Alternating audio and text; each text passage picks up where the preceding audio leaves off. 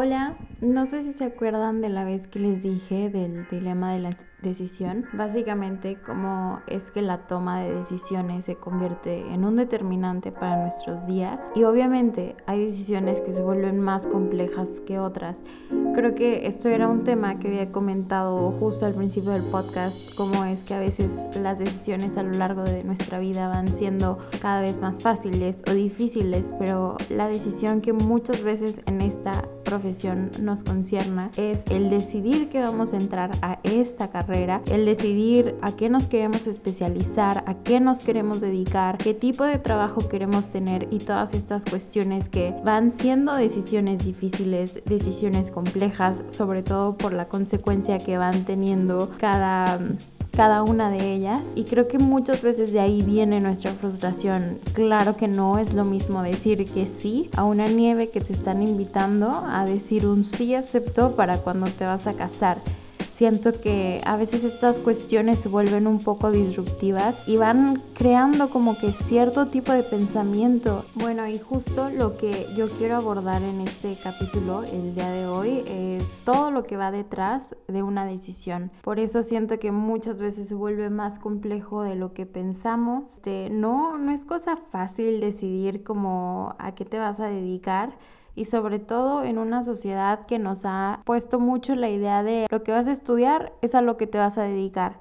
Y como que también esta misma sociedad que nos limita a ser solo una cosa, que nos limita a ser algo para empezar, a ponernos una categoría, a ponernos un nombre, a ponernos solo una profesión. Y siento que la vida no es así, el mundo cambia, nosotros cambiamos, nosotros, nosotras cambiamos y es un constante desarrollo, movimiento y evolución, entonces desde un principio como que el cerrarnos a algo, a solo que si haces tal decisión, eso es a lo que estás condenado o estarás condenada toda tu vida, el hecho de que los constructos nos impongan ese tipo de ideas, claro que se vuelve algo un poquito muchísimo más complejo de lo que debería de ser. Entonces, yo quiero decirles cómo es que decidí estudiar arquitectura, cómo es que me decidí por, por ser un estudiante y todo lo que, lo que va detrás de una decisión. Primero que nada, yo quiero decirles que mi historia no es como la típica de que, ah, yo desde niña sabía que quería estudiar arquitectura o no, pues es que mis papás fueron los que me incentivaron o es que mi papá es arquitecto o mi mamá es ingeniera.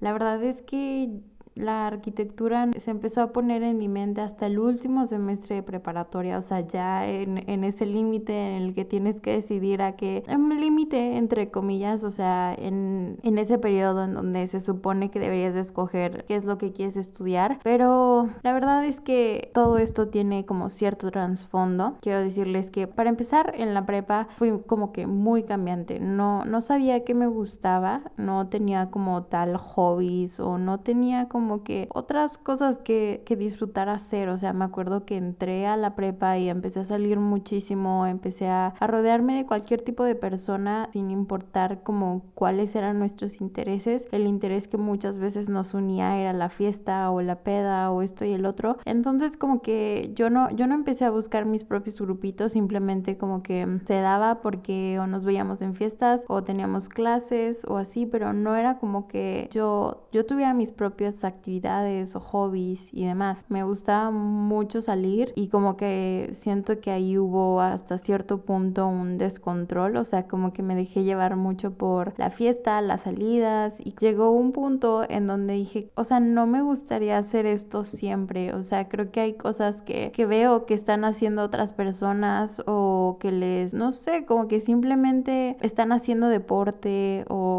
están en ciertos grupos representativos que se les da muy bien el baile o se les da muy bien la pintura o tal vez, no sé, o sea, son atletas de que tienen sus competencias de boli o de fútbol. Yo, yo sentía que no tenía nada. Y entonces como que mm, después como en este punto en donde yo sentía que no era como, o sea, como que no tenía una personalidad definida, por así decirlo, o sea, como que realmente no sabía que me gustaba, quería como un control y un balance, o sea, quería como empezar a, a limpiar o desintoxicarme de alguna forma de las salidas y como de la fiesta y demás. Y pues nada, me empecé a interesar mucho por el fitness y la nutrición. Me puse intensa como full a investigar sobre eso. Me puse a checar muchos libros de nutrición y de ejercicio y yo estaba como que enfocada en eso, o sea, como que dije, si voy a hacerlo, lo quiero hacer bien, lo quiero hacer como que con mis fundamentos, lo quiero hacer completamente consciente. Eh, yo le preguntaba a mis entrenadores, no sé, o sea, yo soy intensa y cuando me importa algo, créanme que me meto y lo hago y trato como de, de sentirlo en su completud, pero ahí va el dilema, es de que otra vez caí en el límite, o sea, llegó también un punto en donde yo ya me separé de mis amigas, de mis amigos, o sea, como que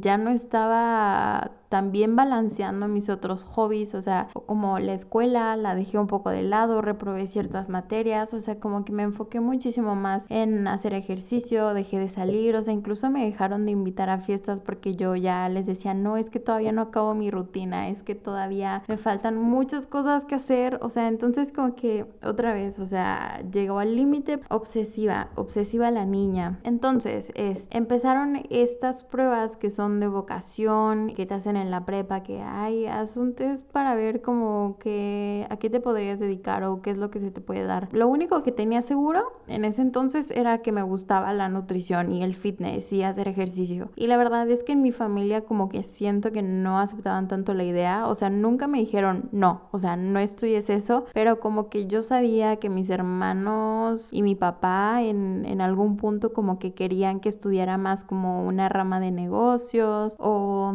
uno de mis hermanos hermanos que es ingeniero, querían que estudiara ingeniería industrial. Entonces, el chiste es que me puse a preguntar este, a personas, a hacer entrevistas, pero como que nada me convencía. O sea, realmente no, yo me decía a mí misma, o tal vez como que trataba de convencerme que los negocios me gustaban por las relaciones con las personas y así, pero creo que hoy en día es de las cosas que menos me gustan, como la parte de negocios y finanzas. O sea, siento que son temas muy interesantes, pero en lo personal creo que no me gustan y la ingeniería, mm, no, o sea, siento que no. Entonces, como que llegó un punto en donde me empecé a cuestionar más sobre las cosas que me gustaba hacer de chiquita, porque mi mamá me decía, muchas veces a las personas que les apasiona lo que hacen es porque hacen exactamente lo mismo que hacían de chiquitos o de chiquitas. O sea, como que eso que tú hacías como forma de jugar, lo conviertes en tu trabajo, llega o podrá llegar a un punto en donde te apasione. Entonces, como que justo me empecé a preguntar como qué es lo que me gustaba hacer de pequeña, qué es lo que mm, más disfrutaba y cuáles eran los temas que me interesaban. Pero empecé como de, como de tiempo antes de, entrar a la prepa, o sea, como que en secundaria, a partir de, de, ese, de ese tiempo. A los 15 me empecé a interesar más por el altruismo. Me acuerdo que para mi viaje de 15, o yo de regalo quería irme a África, según yo, pues a, a participar en una organización que podías como que enseñarle inglés a los niños o podría decir así como de servicio social. Y esas cosas me gustaban, o sea, también, bueno, participaba en una organización que se llama Doctor Sonrisas que básicamente pues hacíamos visitas al hospital y de repente les llevábamos comida y juguetes y platicábamos con los niños en el área de oncología y pues como que de ahí partí. Y ya, o sea, como que fui yendo más para atrás, más para atrás cuando tenía, no sé, 10 años, 8 años años, seis años, y, me di cuenta que también me gustaba trabajar mucho la creatividad, o sea, yo anotaba, yo dibujaba, yo coloreaba, yo escribía, yo leía y, y como que siempre es un área que he trabajado de alguna u otra forma, pero no creí que hubiera puntos en donde la creatividad y el altruismo se pudieran unir. Bueno, de acuerdo a la institución en la que estaba, como que las carreras que, que se veían en, en los planes de estudio no sé, o sea, como que no había así de servicio social aplicado al diseño, o no sé, o sea, algo que tuviera que ver con altruismo y, y creatividad. Entonces, pues ya, como que dije, ok, creo que el altruismo tarde o temprano se puede aplicar en cualquier carrera o en cualquier profesión. Entonces dije, ok, voy a buscar por la otra área que me interesa, que es la creatividad, o sea, el diseño. Entonces ahí como que en el folleto de como ramas creativas Estaba arquitectura, estaba diseño, estaba también como diseño gráfico, diseño industrial y el que más me interesó al final fue arquitectura, como que me dio muchísimo más sentido que ahí se podría aplicar el altruismo y la creatividad y a la vez como que también esta parte técnica racional que sabía que como que me faltaba un poco, que no es puramente creatividad y así como fluir esos temas con la creatividad y el arte pueden sonar hasta cierto punto abstractos y creo que la arquitectura es como esa respuesta en la que tú puedes tener esta parte creativa pero a la vez racional y como que al tener estos dos tipos de pensamiento creas obras y trabajas como en proyectos que hasta cierto punto tienen, yo los veo con un poco mayor grado de complejidad porque no tienes que dejar de lado ninguna parte. Realmente ambas se complementan y, y, si no, o sea, ambas partes, tanto lo racional como lo creativo, se tienen que complementar para poder llegar a hacer cuestiones que no sean tan abstractas ni puramente artísticas. Y pues bueno, cuando decidí por arquitectura, la verdad es que tampoco era como que, wow, estaba súper mega convencida de que la decisión que estaba tomando era la correcta porque mis nociones de arquitectura eran puramente de más o menos construcción, porque ha estado un poco relacionado con mi familia, pero yo en ese entonces lo veía de una manera distinta. O sea, como que en lo personal nunca me, me, interesó andar con mi papá viendo cómo construían ciertos tipos de cosas y por eso como que nunca me, me incentivé o, o, me motivé a estudiar algo que tuviera que ver hasta que me interesé un poco más porque vi realmente lo que era arquitectura. O sea yo lo que antes conocía como arquitectura era construcción y yo quería más trasfondo y más creatividad y más diseño. Entonces creo que como que mi perspectiva también ahí cambió de lo, lo que conocí toda mi vida que, que, era arquitectura. Y pues ya como que en, en todo ese lapso de cuestionamiento que, que, en el que me llamaba o me empezó a llamar un poquito más el diseño y la arquitectura pues yo solo estaba segura de una cosa que sí me encantaba la nutrición y que el ejercicio por lo que había experimentado antes con él todo mi estilo de vida cambió muchísimo a partir de tener hábitos muchísimo más saludables. Sabía que no quería hacer toda mi vida eso, entonces como que dije, creo que puedo seguir estudiando nutrición o encontrando ciertos cursos o certificaciones para yo aplicarlo con las personas que me rodeen sin dejar de lado de aprender otras cuestiones que también me interesan, como lo son el arte o la creatividad que siempre he trabajado de chiquita. Entonces pues ya, en el último semestre siempre decía que iba a estudiar nutrición hasta que hubo una semana como de experiencia profesional. En esa semana me fui a Guadalajara por parte del campus a experimentar la carrera de nutrición como tal. O sea, tenía que ir a las clases, o sea, fue como una semana de clases. Estuve conociendo algunas personas y compañeros que también querían estudiar nutrición de diferentes campus y pues como que ahí realmente me di cuenta que es algo que me encanta y me gusta demasiado, pero que sabía que no quería hacer de eso un tema todos los días de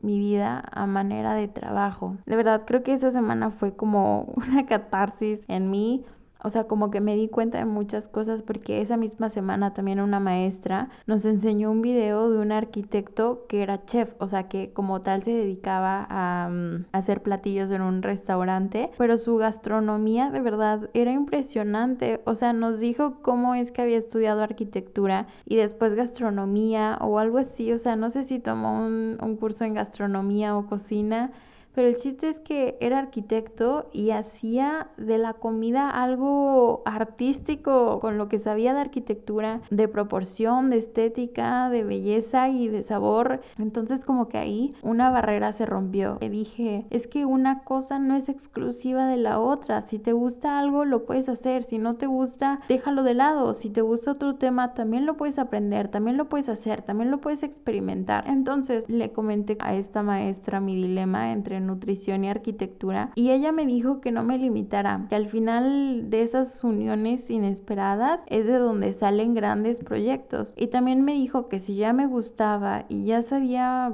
bastantito de nutrición, pues mejor me fuera por algo que fuera más retador, o sea, algo que no tuviera como tanto en mi contexto para que pudiera aprender más de otro tema que, que no tengo como tanto conocimiento de. Por ejemplo, es más difícil aprender a construir o hacer como tal arquitectura por tu cuenta al punto de profesionalizarlo que estudiar, por así decirlo, nutrición y, y más si es que no me quiero dedicar de lleno a eso. Entonces, pues al final ya opté por estudiar algo de lo cual no estaba tan segura, pero que a partir de ahí me empezó a dar más sentido. Dije, hasta cierto punto, por obvias razones, empecé a investigar un poco más de lo que involucraba ser arquitecto, arquitecta, a qué me podía dedicar, qué cosas podía llegar a hacer, cuáles eran, por así decirlo, los límites que en realidad en ese entonces, o sea, yo pensaba que ya como que decía, no, pues sí me quiero dedicar a esto y el otro, pero realmente hasta que entras a la carrera es cuando te das cuenta de la mayor parte de las cosas y de lo que realmente puedes llegar a ver. Y aún así, en la carrera todavía quedan muchos temas inconclusos, entonces por eso nunca hay que dejar como que el cuestionamiento y nuestra investigación de lado,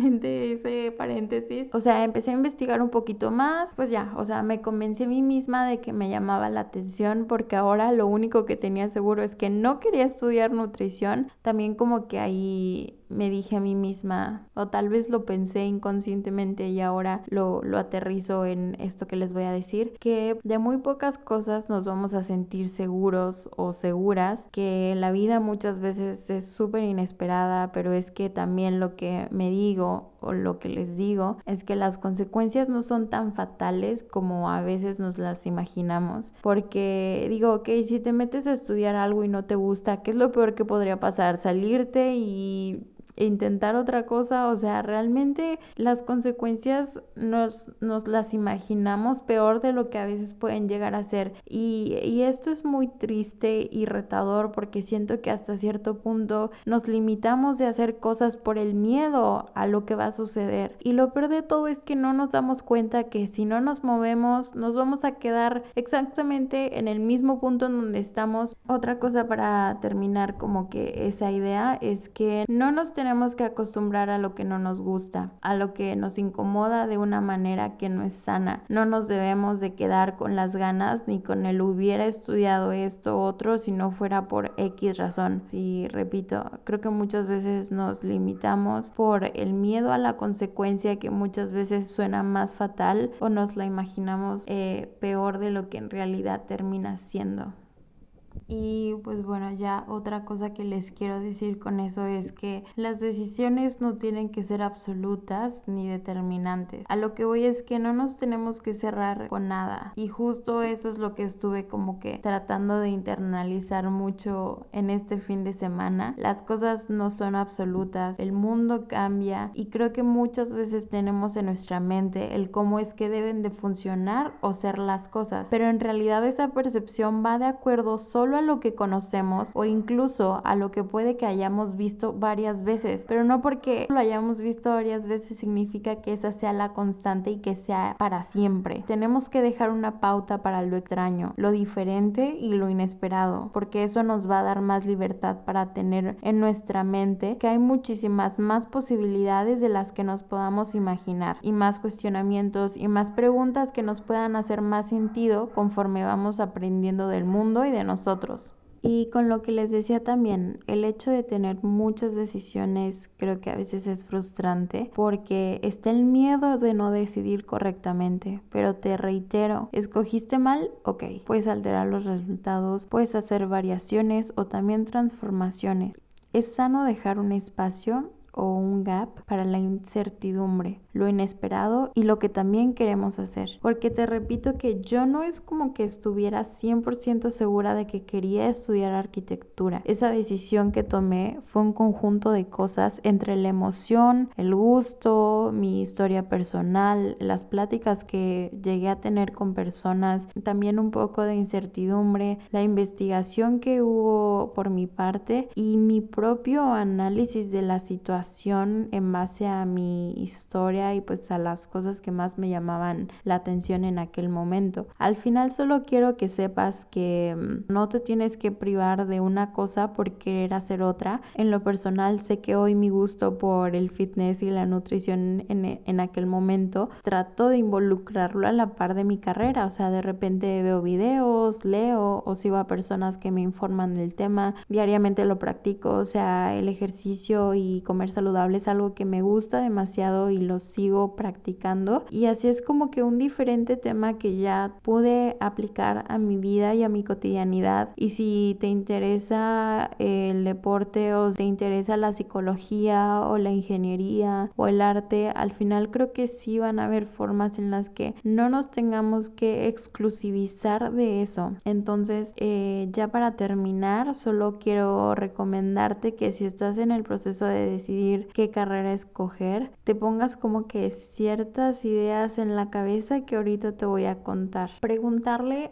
a las personas que se dediquen a lo que quieras, pero a lo que genuinamente quieras. Encuentra personas que te inspiren, mándales un correo, sea quien sea, igual y te contestan, igual y no, tú intenta, tú toca puertas, tu pregunta, tu cuestiona y sobre todo pregúntate qué es lo que realmente te gustaría terminar haciendo sin importar tanto la carrera. Al final tienes que buscar como que una rama que te llame la atención y ver como hacia dónde puedes dirigir eso a tu forma, ¿sabes? O sea, como realmente crear tu propio camino viendo qué es lo que más te conviene y ver qué área en, en su mayoría es la que más te interesa y la que podrías sacarle más provecho en la universidad. Otra cosa es que dejes tus expectativas bajas porque muchas veces las instituciones educativas no lo son todo Em, tal vez tú desde antes te creaste como cierta percepción de lo que es la carrera o lo que es la profesión,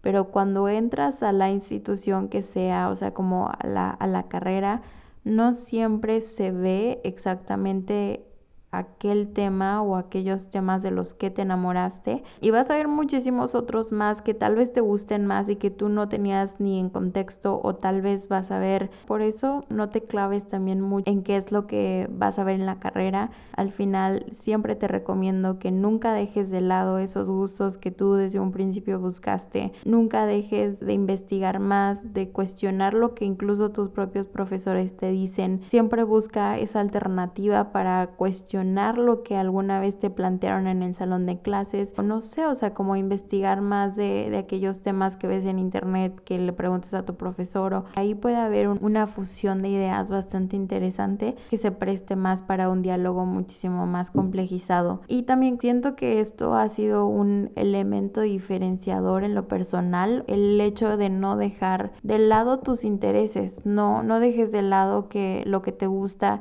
aunque a tu percepción no tenga tanto que ver con la carrera. Siempre creo que en arquitectura puedes aprender de cualquier tema y te va a funcionar. Esto es algo que se me hace bien bello de esta carrera. Trata de ver otro tipo de temas durante tus clases porque también muchas veces nos embotamos en un mismo tema y ya no fluimos con ideas más frescas y nuevas. Entonces, si vamos siempre por el mismo caminito y no tenemos como ideas que disrumpan un poco con lo mismo que estamos viendo todos los días, pues ahí se va volviendo un poquito más cerrado o aburrido los procesos de creación y de creatividad. Entonces, pues solo te recomiendo que nunca nunca te dejes de lado ni dejes de lado lo que te gusta. Entonces, pues nada, solo quería como expresarles un poquito estas ideas y creo que fue como un poquito más de, de, mi historia personal, pero igual y algunos o algunas de ustedes les puede funcionar eh, porque de repente sí recibo muchas preguntas en Instagram de cómo es que me decidí por estudiar la carrera y qué fue lo que me llamó la atención y cómo es que estaba segura de que quería estudiar esto y pues quería que expresarte tipo de ideas de una forma pues muchísimo más organizada porque como se dieron cuenta, no es como que les pueda decir nada más en una respuesta o en un enunciado. Está complejo, está complejo esto de decidir y de, mm, no sé, el hecho de no siempre podemos estar seguros o seguras. Y creo que eso a veces es lo que choca con, con nosotros como personas, como humanos. Pero bueno, solo quiero decirles que tengan un excelente fin de semana. Yo estoy bien emocionada porque de la nada salió que voy a ir al, al Pal Norte.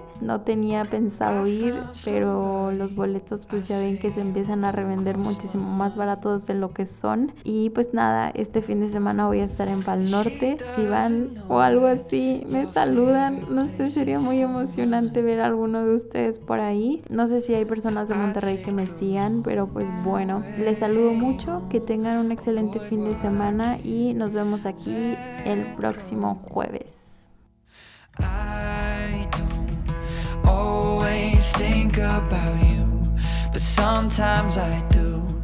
Cause sometimes I drive through all of the streets we used to on First Avenue.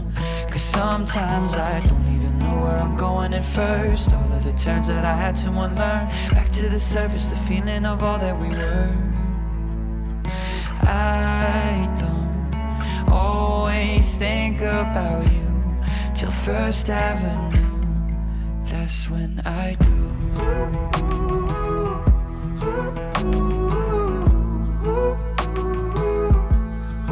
That's when I do.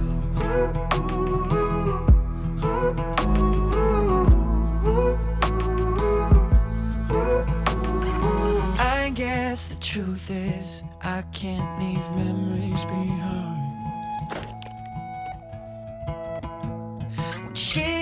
About you, I hesitate every time. Every time. I don't always think about you, but sometimes I do. Cause sometimes I drive through all of the streets we used to on First Avenue.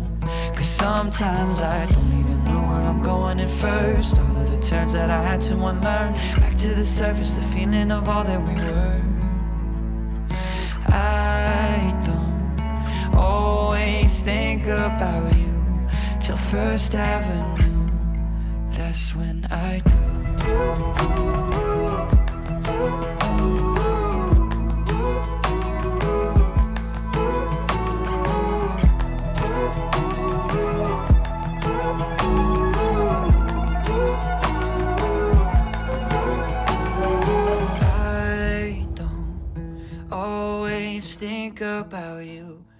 Sometimes I do. Cause sometimes I drive through all of the streets we used to on First Avenue. Cause sometimes I don't even know where I'm going at first. All of the turns that I had to unlearn. Back to the surface, the feeling of all that we were. I don't always think about you till First Avenue. That's when I do.